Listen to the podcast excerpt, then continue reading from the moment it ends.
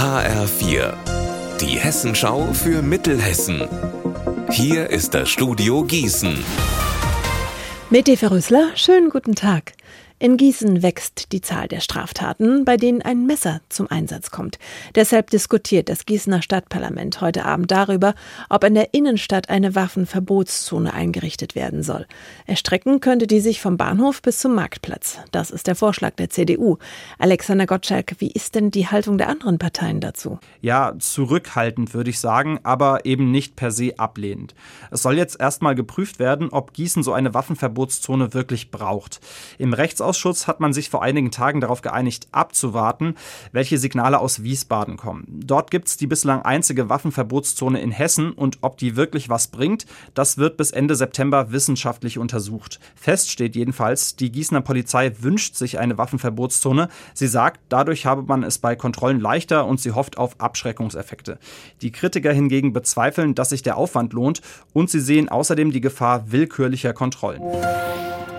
Seit dem Herbst 2020 gibt es um den Winterstein ein breites Bündnis, das sich für einen Windpark auf dem Hügel zwischen Rossbach, Obermörlen, Friedberg und Pfaffen-Wiesbach im Taunus einsetzt.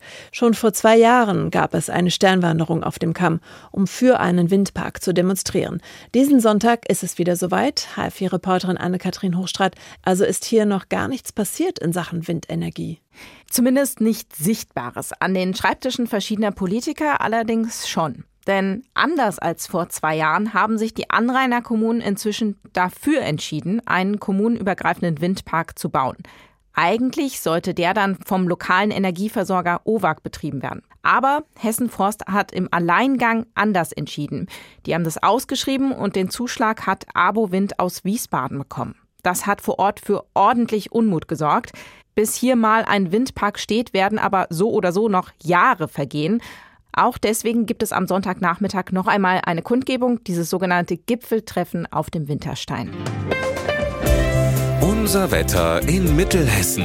Ein super Sommertag geht auch super sommerlich zu Ende. In der Nacht sind es in Friedberg 10 Grad und 7 in Dietzelstal.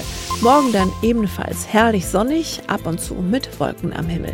Ihr Wetter und alles, was bei Ihnen passiert, zuverlässig in der Hessenschau für Ihre Region und auf hessenschau.de.